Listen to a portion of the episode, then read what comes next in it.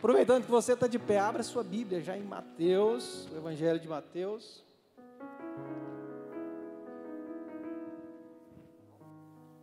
Capítulo 3, a partir do verso 1. Deixa ela aberta aí.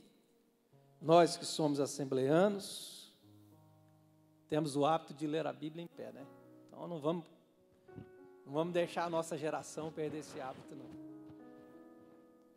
Quero louvar a Deus pela vida do pastor dessa igreja, desse campo, pastor Gilson, é, que me dá a honra de, de estar aqui. É, eu que tinha que estar sentado aí para ouvir o Senhor, mas vamos pedir misericórdia de Deus aqui para que Deus possa nos dar a direção.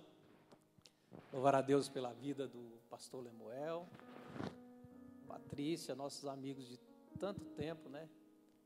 E da mesma forma, a gente tem visto Deus se apresentar através deles. Deus honrando o ministério, prosperando. E a gente fica muito feliz com isso. Trago um abraço da minha esposa. Estava com muita vontade de vir, mas devido a essa pandemia, né? Ela queria vir, ver a Patrícia, ir lá visitá-la, mas estamos evitando esses contatos. Trago um abraço também do meu pastor, que é o bispo lá em Goiás, Bispo Ides, qual tenho o privilégio de congregar com ele já há alguns anos e tem crescido e aprendido ali. Na minha companhia está o Gabriel, o Roberto. Fiz eles colocarem a máscara lá em Goiânia, antes de entrar no carro. Falei, só viaja comigo de máscara. Se der uma tosse ou um espirro, desce em qualquer lugar da estrada e fica. Eu vou sozinho. Mas aqui a gente percebe o cuidado, a excelência desse culto. Eu pensei que fosse que eu iria pregar para uma câmara aqui, mas eu vejo que tem uma quantidade considerável de jovens aqui. Lá em Goiás a gente está sofrendo muito porque não pode ter culto durante a semana, pastor Gil, só aos domingos, com todos os critérios. E eu dirijo ali uma vigília chamada Casa do Oleiro, não sei se vocês conhecem. Há três anos estou ali à frente daquele trabalho e a gente não pode ter culto mais nas quartas-feiras. Então tivemos que reinventar, nos adaptar, criar uma, um culto direcionado para a live, enfim, muito engessado, e quando eu cheguei aqui e vi as pessoas chegando, eu fiquei muito feliz e com muita saudade de voltar a ter um culto presencial. Estar em comunhão com os irmãos.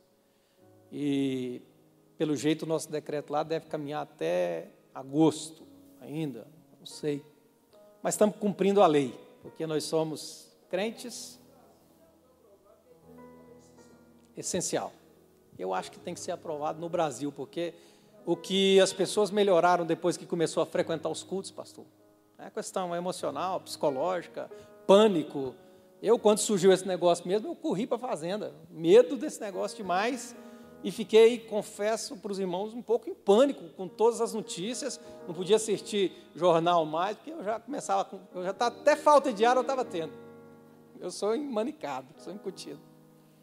Mas aí, graças a Deus, quando as coisas foram voltando, a gente vai vendo que quem nos guarda é o Senhor, quem nos protege é o Senhor. E o povo de Israel, quando o espírito da morte passava por eles, identificava o sangue do cordeiro nos umbrais da porta, a morte não chegava. E esse sangue está sobre nós, está sobre as nossas casas, sobre as nossas famílias. Tá? Nenhum mal chegará à sua tenda vem no culto, participa daquilo que puder, mas se puder ficar na sua tenda, também fique. É, tome os devidos cuidados. Meus irmãos, vou trazer uma palavra rápida. Você que já abriu a Bíblia aí em Mateus, nós vamos ler aqui três capítulos, bem rápido, depois você vai sentar e você não precisa mais levantar. Quem encontrou, diga amém. Agradecer ao meu irmão do teclado que está aqui. Eu gosto demais de pregar com música. A Bíblia diz assim: E naqueles dias apareceu João Batista pregando no deserto da Judéia e dizendo: Arrependei-vos, porque é chegado o reino dos céus. Porque este é anunciado pelo profeta Isaías que disse: Voz do que clama no deserto, preparai o caminho do Senhor, endireitai as veredas. E este João tinha suas vestes de pelo de camelo e um cinto de couro em torno dos seus lombos e se alimentava de gafanhoto e mel silvestre. Então ia ter com ele Jerusalém e toda a Judéia e toda a província adjacente do Jordão. Eram por ele batizados no Rio do Jordão, confessando os seus pecados, confessando os seus pecados. E vendo ele muito dos fariseus e dos saduceus que vinham ao seu batismo, diziam: raça de víboras, quem vos ensinou a fugir da ira futura? Produzi, pois, frutos dignos de arrependimento, e não presumais de vós mesmos, dizendo: Temos por pai Abraão, vos digo a mesmo, dessas pedras Deus pode justificar filhos de Abraão. Capítulo 11, aí, Mateus 11, para a gente partir para a segunda parte. Eu quero falar aqui de algumas fases da vida desse profeta, desse homem diferente de todo mundo da época dele, mas cheio do Espírito Santo. E aconteceu que, acabando Jesus de dar esses sonhos a seus doze discípulos, partiu dali a ensinar e a pregar nas cidades dele. João, ouvindo no cárcere falar dos feitos de Cristo, enviou dois dos seus discípulos a dizer: És tu aquele que havia de vir, ou esperamos outro? Jesus respondeu e disse-lhes: Ide, anunciai a João as coisas que ouvis e vedes. Os cegos veem, os coxos andam, os leprosos são limpos, os surdos ouvem, os mortos são ressuscitados, e aos pobres é anunciado o Evangelho. E Jesus continua dizendo: E bem-aventurado é aquele que não se escandalizar em mim. E partindo eles, Jesus continuou dizendo a respeito de João. E diz para o povo: O que vocês viram no deserto? Uma cana agitada pelo vento? Sim, que fostes ver um homem ricamente vestido? Que os trajam ricamente estão nas casas dos reis? Os, os que tragem ricamente estão nas casas dos reis, dos, dos reis. Mas então que fostes ver um profeta? Sim. Vos digo eu, é muito mais do que um profeta, porque é este de quem está escrito. Jesus falando de João. Eis que diante da tua face envio o meu anjo, que preparará diante de ti o teu caminho. Em verdade vos digo que entre os que nascido de mulher não tem igual nem apareceu alguém maior do que João Batista, mas aquele que é menor no reino dos céus é maior do que ele. Mateus 14, a gente finaliza e você já vai se sentar no seu lugar aí. Naquele tempo ouviu Herodes, o tetarca, a fama de Jesus e disse aos seus criados: Este é João Batista, ressuscitou dos mortos e por isso estas maravilhas operam nele. Porque Herodes tinha, tinha prendido João e tinha um manietado, cerrado as suas mãos cárcere, por causa de Herodias, mulher de seu irmão Filipe. Porque João dissera, eu vou só até aqui, não te é lícito possuí-la, e querendo matá-lo, temia o povo porque tinha, porque o tinha como profeta. Festejando-se, porém, o dia natalício de Herodes, dançou a filha de Herodias diante dele e agradou Herodes. E aqui Herodes fala: O que você quiser do meu reino eu vou te dar. E ela pede a cabeça de João em uma bandeja. Amém? Senhor, nosso Deus, nosso Pai, nós estamos aqui diante da tua palavra, Senhor. diante do Senhor, nesta, neste culto, sexta-feira, e nós pedimos, ó Deus, nos ensina através da Sua palavra. Que essa palavra venha falar comigo, ó Deus, que essa palavra venha me edificar que essa palavra venha trazer algo novo para a minha vida, que eu possa aprender mais acerca do Senhor.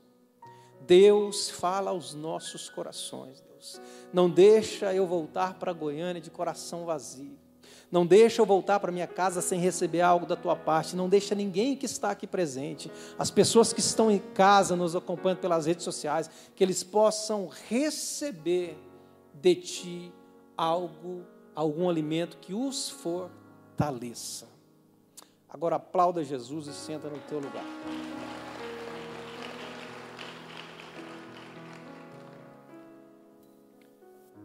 Eu quero falar de um cara sensacional, João Batista. Um cara que durante a sua caminhada do seu ministério, ele teve algumas fases, como a gente tem. A nossa vida ela é feita de fases.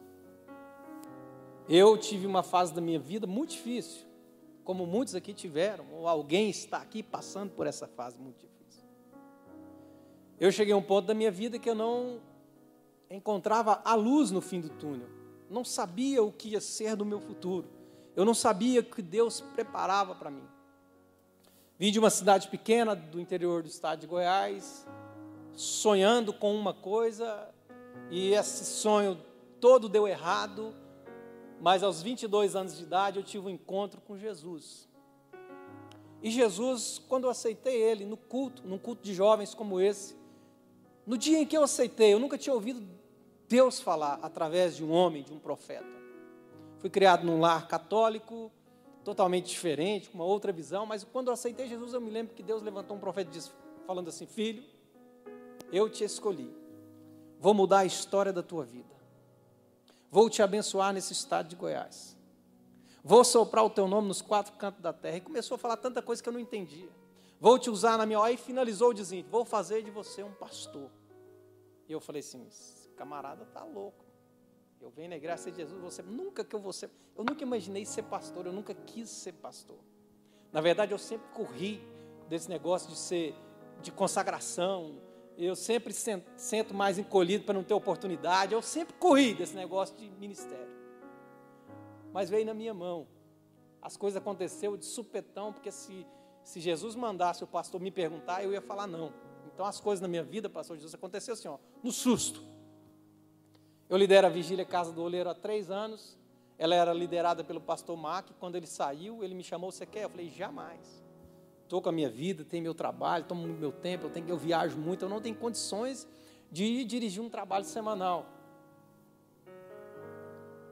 Um dia eu estava dando uma volta no meu prédio, fazendo uma caminhada na rua, e angustiado com esse negócio da casa do oleiro. Eu falei, Deus, eu não dou conta. Eu não vou dar conta. Como é que eu vou substituir um pastor como Mark Anderson, um cara preparado, fez um trabalho extraordinário? Eu não tenho experiência, eu não vou dar conta. Quando eu falei não vou dar conta, começou a chover. Do nada, Gabriel, e eu comecei a correr. Chuva, e eu, ó, quando eu estou chegando na porta do meu prédio, a chuva cessa. E apareceu um arco-íris na minha frente, assim, ó. Quando cessou a chuva, o sol fez um, um arco-íris. E eu senti Deus me visitando e me abraçando, dizendo assim: Eu tenho uma aliança contigo.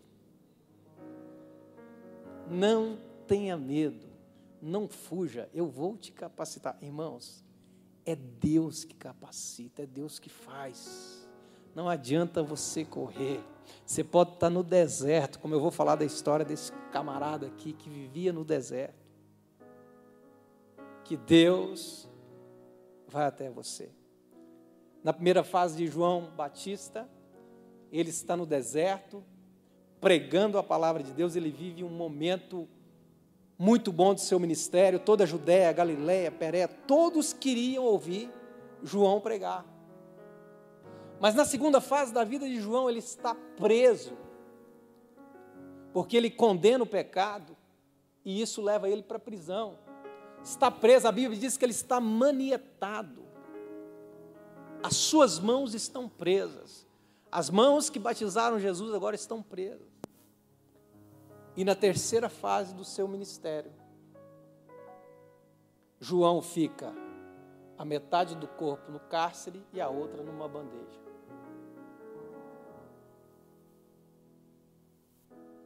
Então é desse cara extraordinário que eu quero falar. Ele trazia sobre si a prerrogativa de ser a voz que clamava no deserto, a voz que clama no deserto. Isso foi citado em várias partes do Antigo Testamento. Isaías 40, verso 3 vai dizer que ele é a voz, aquele que viria preparar o caminho, a voz do que clama no deserto. E Malaquias vai dizer também que ele é o anjo que viria na frente, prepararia tudo para depois Jesus vir. Agora o cara está no deserto pregando. As pessoas queriam pregar nas sinagogas, nos palácios, nas praças, mas no deserto ninguém queria. Aliás, ninguém quer ir para o deserto. Mas quando você está na vontade de Deus, todas as coisas cooperam, todas as coisas colaboram para dar certo. E o que me chama mais atenção aqui no verso 3 é que esse João era um cara que, se tivesse aqui hoje, talvez o Lemuel não chamaria para pregar aqui. Talvez o pastor Gilson não deixava ele vir, talvez igreja nenhuma. Quem sabe ele estava gritando em algum canto aí, porque ele ia chegar aqui, ele ia olhar para você e dizer o seguinte para você, meu irmão. Ele ia gritar aqui, ó: raça de víboras. Quem vos ensinou a fugir da ira vindoura? O machado já está posto à raiz, Toda árvore que não der fruto será lançada ao fogo. Aquele que vem após mim está com a pá na mão e vai limpar a eira. Ele vai colocar a semente no celeiro e vai colocar a palha no fogo.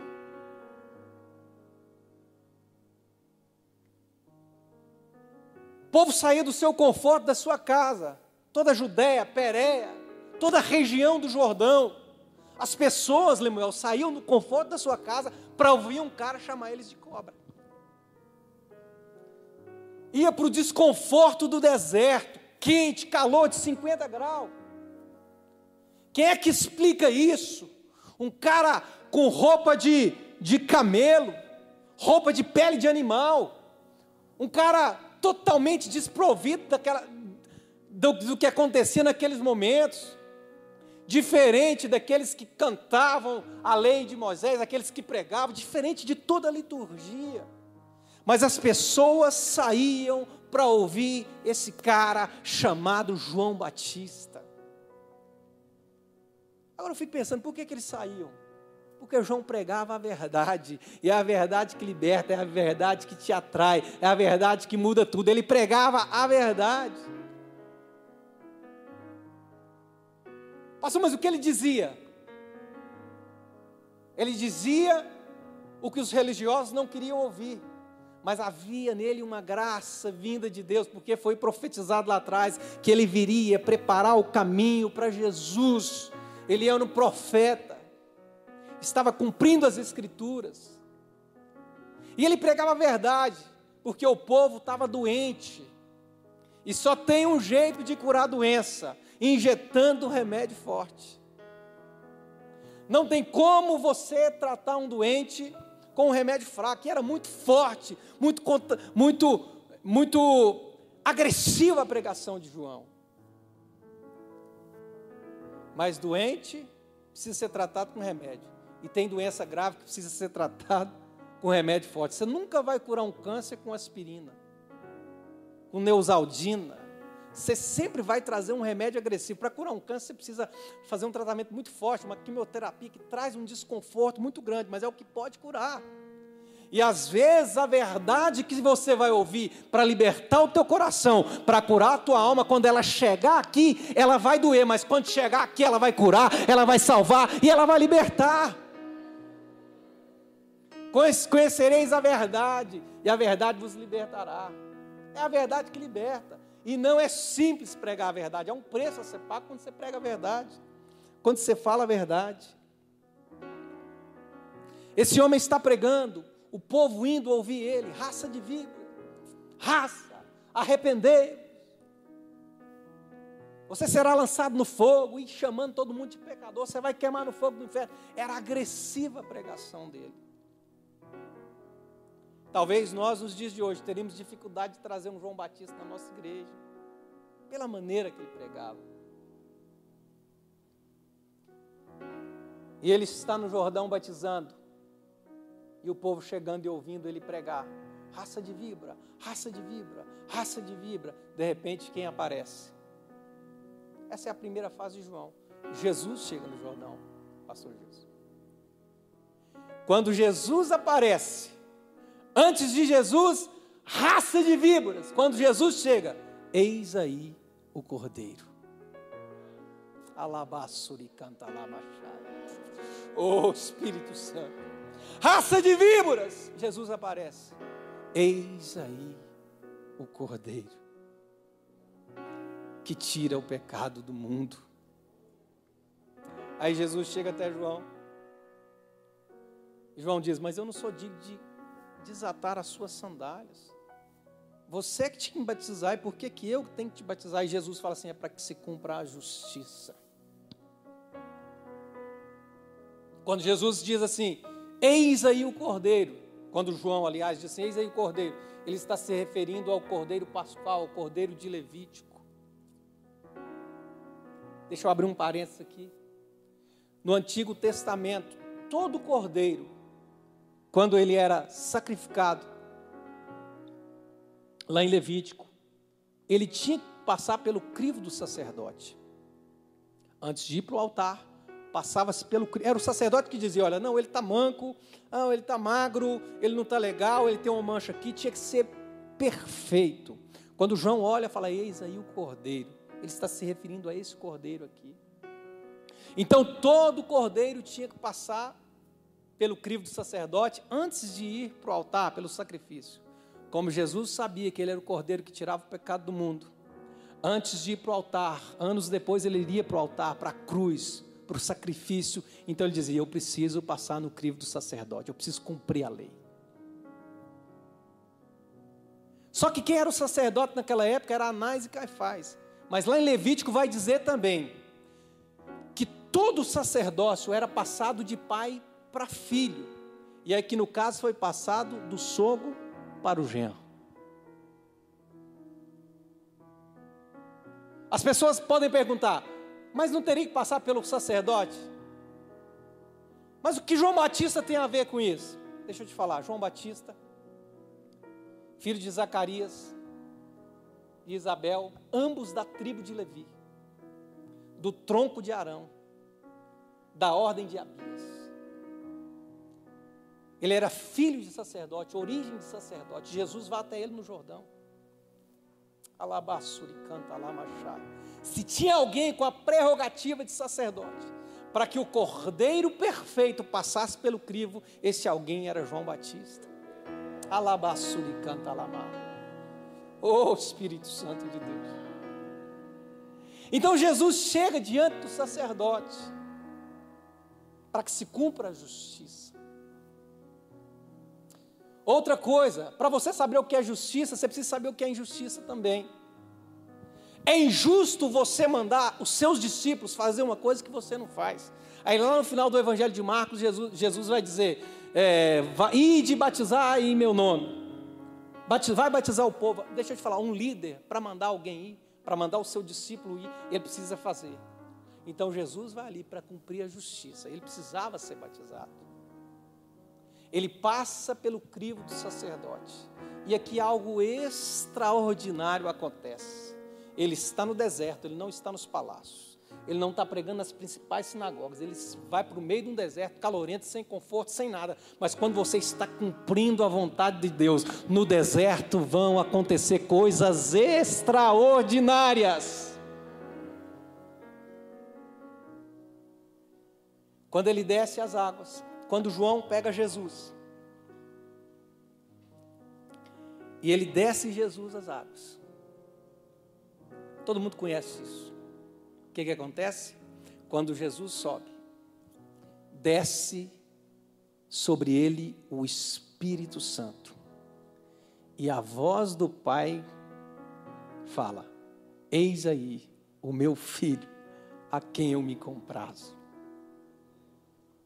Ele desce as águas, o Espírito Santo de Deus aparece, desce em forma de pomba, e Deus Pai então aqui acontece o encontro da Trindade.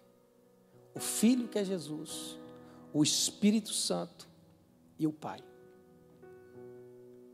É a primeira reunião da Trindade na nova aliança. Isso aconteceu lá, em, lá no Éden, quando Jesus fala: façamos o homem na nossa imagem, está reunido com a Trindade. Depois acontece na Torre de Babel, quando Jesus fala assim: desçamos e vejamos o que está acontecendo. E aqui na nova aliança agora acontece a trindade. Quando Jesus sai da água, é o Filho que está saindo. O Espírito Santo está descendo sobre ele. E o Pai levanta a sua voz e fala: Esse é o meu filho em quem eu me alegro, em quem eu me comprazo. Deixa eu te falar, acontece algo extraordinário no deserto. Eu te faço uma pergunta: quem é que estava lá? João. E não estava de penetra. Estava porque foi convidado. Deixa eu te falar uma coisa aqui. Quando você está dentro do centro da vontade de Deus, mesmo que você esteja no deserto, Jesus vai ao seu encontro e vai fazer coisa extraordinária acontecer na sua vida. Glória a Deus. Esse João me chama muita atenção. Esse cara é extraordinário. Jesus cumpre, aí Jesus, quando Jesus sai ali do batismo, o texto diz que ele foi levado pelo Espírito Santo para o deserto para ser tentado. Espírito Santo de Deus. Ele fica ali, ali ele vence a fome pela palavra, ele vence as tentações pela palavra, ele vence o inimigo através da palavra. Outra coisa, irmãos, até Jesus, para começar a pregar, teve que passar por um crivo, teve que batizar nas águas, teve que ter o revestimento do Espírito Santo, depois teve uma prova muito grande, estava preparado. Irmãos, talvez você está passando por um deserto, enfrentando uma prova muito grande, quem sabe você está com dificuldades, tudo isso é Deus, é o próprio Espírito Santo de Deus te moldando, te preparando para depois te enviar, para depois você dar fruto. Sabe o que eu acho interessante? é que Jesus sai do deserto e começa a pregar nas sinagogas. E ele começa a atrair multidões, começa a curar, começa a fazer tantos milagres. O povo parava para ouvir Jesus. Um homem revestido pelo Espírito Santo de Deus, as pessoas param para ouvir. Jesus, na condição de homem, sai ali do deserto, revestido pelo Espírito Santo de Deus, depois de jejuar e orar 40 dias, pronto para a obra, ele sai a pregar e a multidão cerca Jesus. Aí chega um mensageiro em João Batista e diz: João, tudo bem? E João pregando no deserto, raça de víboras, batizando o povo, o povo ia lá, João tinha os seus discípulos, tinha a sua mensagem atrativa também, mas de repente chega alguém, Lemuel, e diz assim: João, você lembra de Jesus? Lembro, meu primo, lembro sim. Você lembra que ele, quando ele chegou no Jordão, você batizou ele? Você desceu ele as águas? Lembro. Ih, João, eu acho que você investiu no cara errado. O cara está engolindo o seu ministério. Os discípulos deles estão batizando mais do que você. A multidão está atrás dele. Eu acho que o ministério dele está rompendo mais do que o seu. O cara está estourado. Pastor Lemuel, sabe o que, que Jesus diz? Deixe que o noivo se alegre com a noiva é necessário que ele cresça e que eu diminua. Oh Espírito Santo, deixe que o noivo se alegre com a noiva. Esse é João Batista. Eu até fiz uma canção uma vez que fala sobre ele, mas não tinha estudado muito sobre ele. Faz um sol aí. Atrás da multidão é o meu lugar Vou sair de cena para ele atuar, pois ele é a estrela que tem que brilhar. É a estrela da manhã, um adorador é o que eu devo ser. Eu vou diminuir para o meu Jesus crescer, pois tudo é por ele, tudo é para ele. Vai para dó agora. Na orla do teu manto eu quero tocar, beijar a tua face, a Cristo adorar. Eu quero me render aos pés do meu Senhor. Dó de novo. Pois Ele é a verdade, é o caminho, é vida. Por Ele ser verdade, o resto é mentira. Por Ele ser a vida, o que restou é morte. E o que eu quero é viver para adorar Emmanuel, Jeová Rafa, Sequenu Yahvé, é o autor da minha fé. É necessário que ele cresça. É necessário que ele cresça. Deixe que o noivo se alegre com a noiva. Deixa eu te falar. Na cultura judaica daquela época, os casamentos aconteciam da seguinte maneira: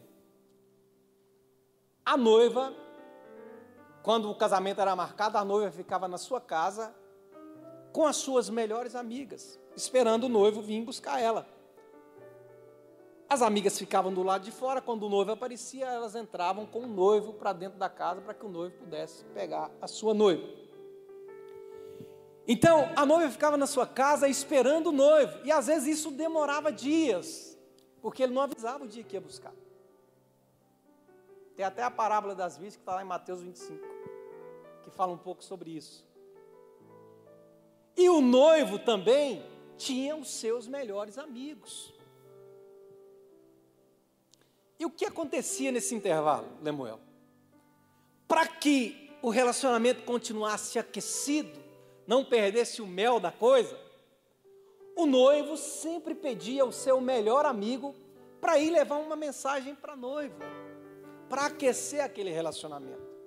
Então, esse amigo tinha que ser extremamente fiel, para levar na íntegra a mensagem do noivo.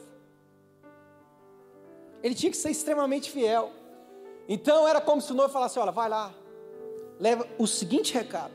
Chega para a noiva e diz assim: Olha, o noivo está dizendo que os seus olhos são como o luar. Olha, o noivo mandou eu te dizer que os seus lábios são como favo de mel. Então o recado tinha que ser especial, tinha que ser na íntegra do amigo do noivo para a noiva porque senão a noiva poderia sim encantar com o amigo. Se ele chega com aquelas palavras bonitas, como favo de mel, porque a mulher ela é, ela é muito ligada à, à audição, ao que ouve, aos elogios.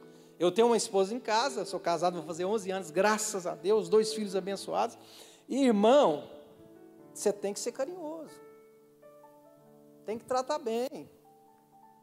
Quando você quer uma lua de mel, irmão, você tem que começar a tratar bem uns três dias antes, preparar o negócio, mandar um presentinho, coraçãozinho no zap, te amo, você é linda, você é formosa, e você vai preparando o ambiente. Aí a mulher fica encantada. Então esse recado não podia ser do amigo, tinha que ser especificamente, tinha que dizer, o noivo mandou eu te dizer. Aí ele ia embora e a noiva ficava toda Deixa eu te falar uma coisa aqui. Sabe quem é o amigo do noivo? São os pregadores de hoje. Sabe quem é um amigo do noivo? São os cantores de hoje. Tem muita gente se apaixonando pelo amigo do noivo e deixando de se apaixonar no noivo. Deixa eu te falar: a honra é do noivo, a glória é do noivo, a adoração é do noivo. Deixe que o noivo se alegre com a noiva.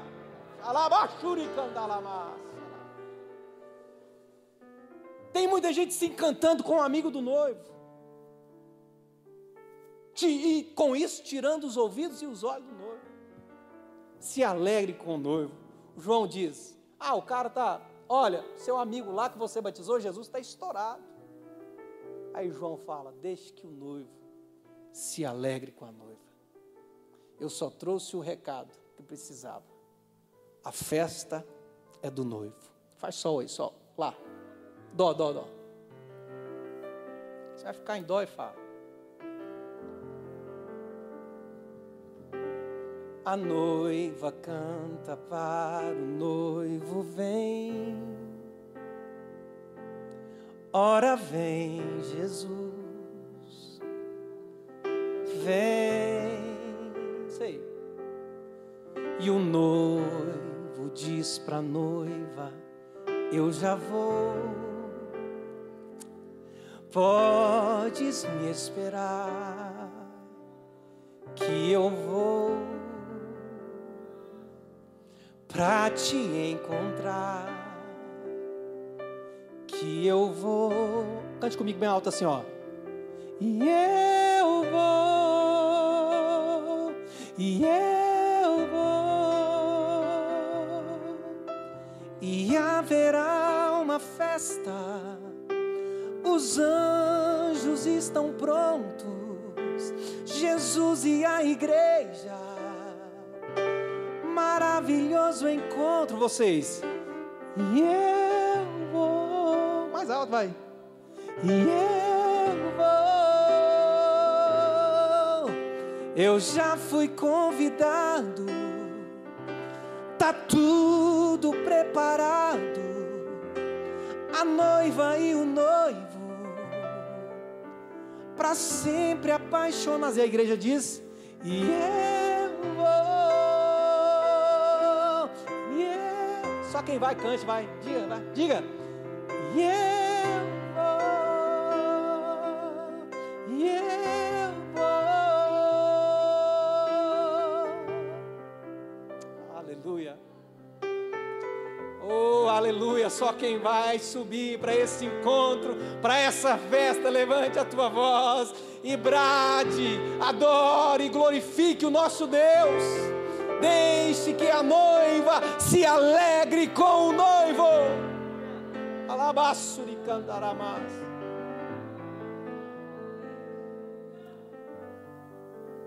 Toda verdade tem um preço. Toda verdade tem um preço. Ele era a voz que clamava no deserto. E quando via erro, sai de baixo. Sabe o que eu acho lindo nesse cara? Lemuel. É que lá em Levítico também diz que todo sacerdote tinha direito de comer a melhor, a melhor parte do cordeiro: o peito e a coxa. E todo sacerdote tinha que usar linho fino. Esse cara abre mão do peito e da coxa para comer gafanhoto e mel. Esse cara abre mão do linho fino do sacerdote para usar roupa de animal, roupa de pelo de cabelo. Esse cara é extraordinário. Você precisa olhar para João Batista. Ele era sacerdote de direito, era da tribo de Levi, do tronco de Arão, da ordem de Abias. Era um cara que o pai e a mãe era da linhagem, tinha tudo para ser diferente, mas decidiu ouvir a voz de Deus. Irmão, mesmo que você vá para o deserto, Deus vai fazer você prosperar no deserto. Não importa o lugar que você está, aonde você pisar, Deus vai pisar com você. Cumpre o chamado que Deus tem para a tua vida. Pregue a palavra, fale a verdade, seja santo, condene o pecado, não aceite o pecado. Não aceite o pecado, não aceite sexo antes do casamento, não aceite é, um troco que vem errado sem você devolver, vai lá e conserta isso. Não dê brecha para o diabo entrar e atrapalhar os projetos de Deus para a sua vida. Oh meu Deus, não aceite o pecado. Ah, mas o preço é alto. Pague o preço. Pague o preço. Ah, mas se eu olhar para João Batista, o cara fez tudo isso e a cabeça dele veio numa bandeja. Irmão, sem cabeça sim, mas sem coroa não. Deus tem preparado uma coroa linda para você.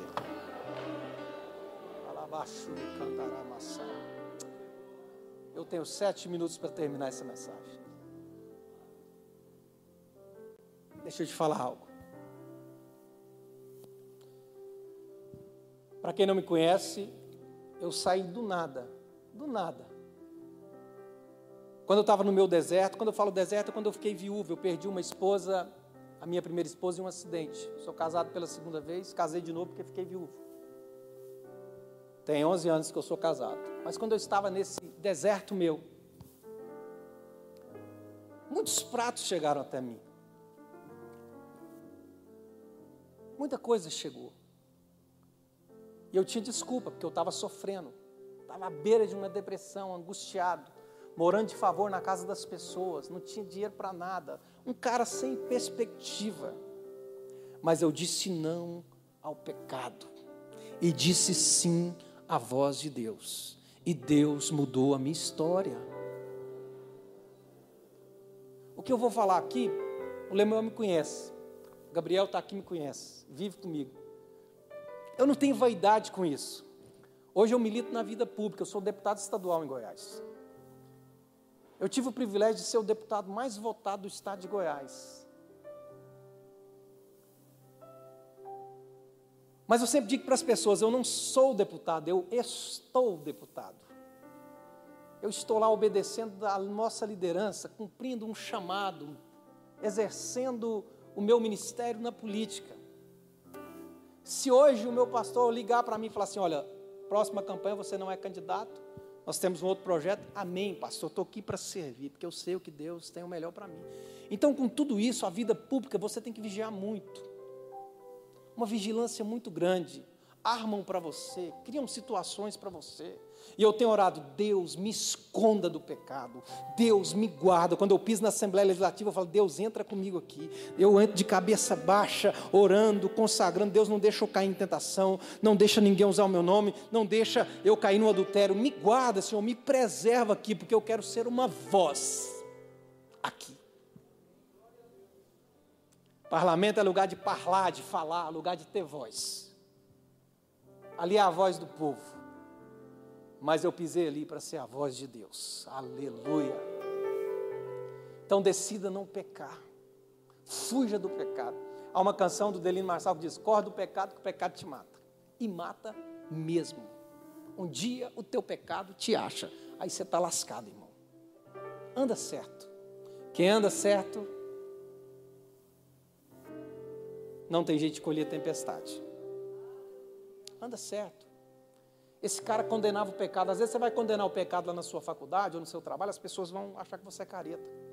Mas não aceite o que é errado.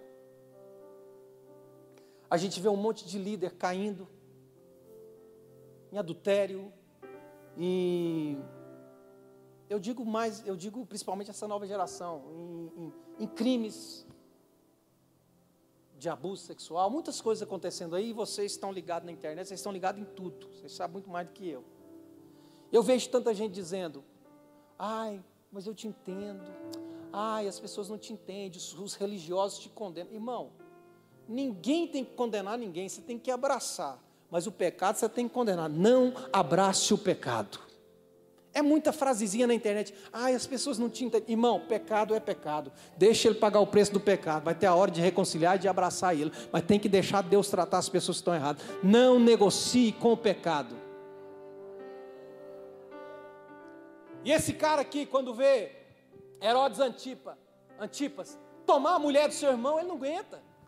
Ele não aguenta. Ele é justino, Gabriel. O cara não aceita, ele é justo. Não te é lícito tomar a mulher do seu irmão, camarada. Ele está falando, ele tá falando para um cara muito poderoso.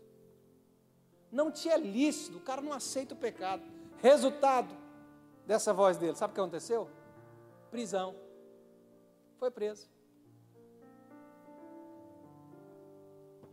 Uma prisão política. É por isso que João, às vezes, no seu sufoco na prisão ali, vendo Jesus com o seu ministério expandindo, ele ali preso sem fazer nada. O cara que ele batizou está lá longe e ele está preso por condenar o pecado. É, aí manda os discípulos dele a perguntar: esse cara, vê se ele é, é o Messias mesmo ou se vai vir outro. Aí Jesus não responde. Jesus só fala para ele assim: vem cá. Aí Jesus cura um, ressuscita outro, começa a curar enfermos, aleijados, cegos, surdos. Vai lá e diga para ele o que você está vendo e ouvindo. Quando eles estão, irmãos, quando você está na prova, você acha que Deus está parado. O que, é que Jesus ensina ali? Ele pode até estar tá na prova, mas eu estou no controle de tudo e eu nunca paro. Eu estou aqui salvando, batizando, ressuscitando gente, curando cego, curando surdo. Jesus nunca para.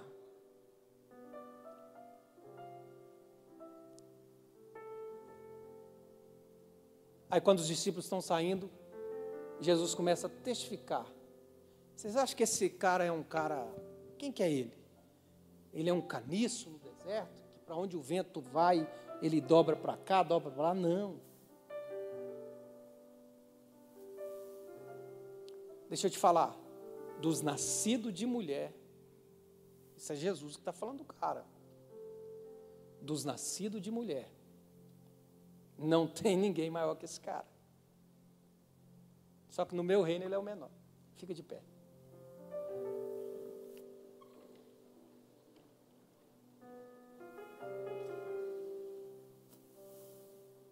O Espírito Santo de Deus. Ele está na prisão, uma prisão política de perseguição. Todos esperavam um Jesus que fosse tomar tomar frente da da força política naquela época. E por isso talvez João indaga os seus discípulos dizendo: é ele mesmo ou vai vir outro? porque esperava alguém que tivesse força política, porque politicamente Jesus poderia tirar ele. E Jesus manda dizer o seguinte: ó, vê o que eu estou fazendo, os milagres estão acontecendo, e é o seguinte: eu não vim aqui para mudar a história política, eu vim aqui para trazer curas espirituais, para curar aquilo que está no seu coração, para trazer as boas novas do reino de Deus, para trazer o Evangelho aqui. E eu finalizo dizendo, irmãos, não negocie com o pecado não ande com o pecado. Esse cara foi a voz profetizada lá no Antigo Testamento, preparou o caminho. Jesus veio, o Cordeiro de Deus que tira o pecado do mundo. João foi a voz e ele acabou com a cabeça em uma bandeja. E eu já disse essa frase e finalizo a mensagem de hoje dizendo o seguinte: sem cabeça, sim, mas sem coroa jamais. Deus tem uma coroa para você, Deus tem um galardão para você, Deus tem algo lá no céu para você. Aqui nós temos as nossas lutas, as nossas adversidades, mas eu não vou perder a minha coroa por causa do pecado. Perco parte do meu corpo, perco os meus olhos, perco a minha boca, perco os meus braços, as minhas pernas, até a minha cabeça, mas a minha coroa, o meu galardão que o meu Senhor preparou para mim, eis um dia eu tomo tomarei posse dessa coroa. Guarde essa palavra no teu coração. Guarde essa palavra. Se você receber essa palavra, os dois braços assim, ó. Abrace essa palavra, irmãos, e vá embora com ela para sua casa. Não negocie com o pecado. Seja a voz aonde você pisar. Muito obrigado, pastor Gilson, pastor Lemuel. Deus te abençoe.